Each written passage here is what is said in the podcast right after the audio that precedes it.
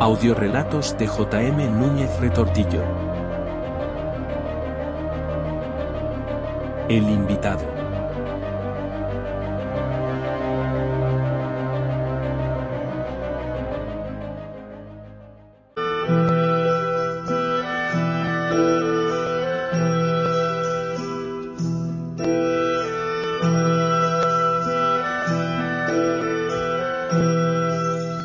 Había sido una noche más. Una noche como cualquier otra.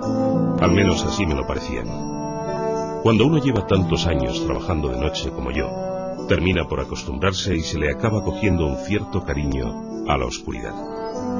Ahora aprecio la tranquilidad y la soledad nocturna. Poco o nada me mueve ahí fuera.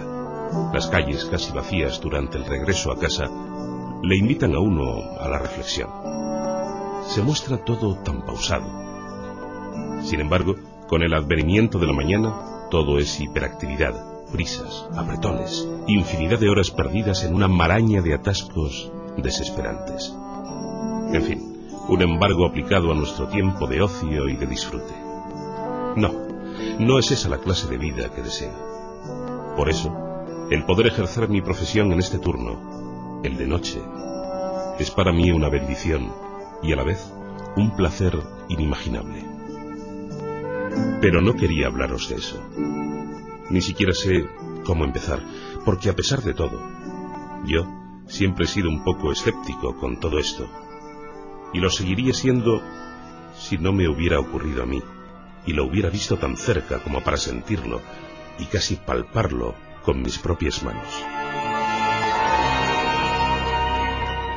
Mi jornada de trabajo había finalizado, y yo, frente a los hábitos de los demás, siempre suelo alargarla más de la cuenta. Ese día no iba a ser una excepción, por lo que religiosamente me despedí de mis compañeros y me dispuse a bucear en la maraña de papeles donde se perdía por algún lugar mi mesa. Calculo en una media hora, no más, el tiempo que transcurrió hasta verme sobresaltado.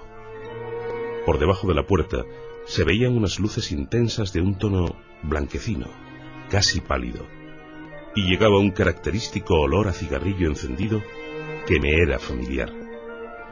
Las misteriosas luces seguían un patrón presencial intermitente, con intervalos muy cortos, y en algún momento me pareció muy clara su intencionalidad. Sin duda, estaban llamando mi atención. El cebador de algún fluorescente, pensé, y movido por la curiosidad, me acerqué hasta la puerta, la abrí, y misteriosamente, todo era oscuridad. Es cosa del sueño, me dije. No le di más importancia, y en efecto, las luces no volvieron a parpadear. Por el contrario, se oían una especie de gemidos, unas ventanas golpeando contra su marco y un ruido de canicas rebotando contra el suelo.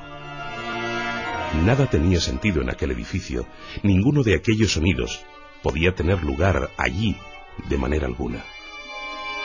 Tengo que reconocerlo, empezaba, empezaba a afectarme todo aquello de algún modo.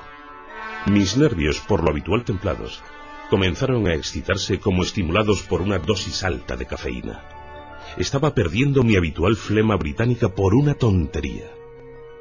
Recorrí el camino anterior y volví a abrir la puerta. Nada. El mismo pasillo oscuro, vacío y silencioso. Lo achaqué todo una vez más a la imaginación. Pero, ¿era realmente mi imaginación? No tuve que aguardar mucho para comprobarlo. Delante de mí se estaba formando una especie de neblina misteriosa, sin un origen aparente. ¿Dónde quedaba entonces la razón? Todo estaba pasando frente a mis ojos, y aunque yo me mostraba incrédulo, aquella niebla se materializaba hasta formar una figura bien conocida. Mis sentimientos se duplicaron, pues se movían entre el terror y la estupefacción de lo desconocido, y el placer y el bienestar del reencuentro.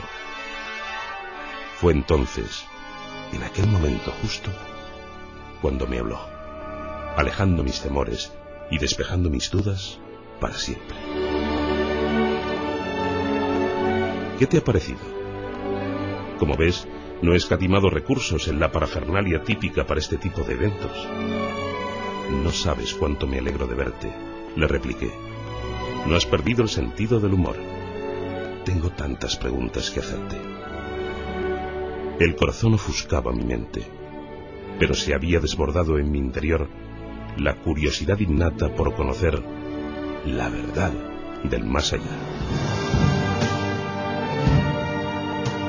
De eso se trata, volvió a decir. No tengo mucho tiempo.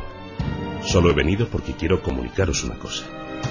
Llevo mucho tiempo por aquí, tutelándoos, y me parece el momento oportuno de partir. Sí, lo estáis haciendo muy bien. Ya habéis alcanzado la madurez. Además, necesito... necesito pedirte un favor. Despídeme de quien tú sabes. Porque no son lágrimas los recuerdos que quiero llevarme para la eternidad. Me alegro. Me alegro de haberte dejado al mando de esta nave, Bruno. Estoy muy orgulloso de vosotros. Hasta siempre. Fuerza y honor.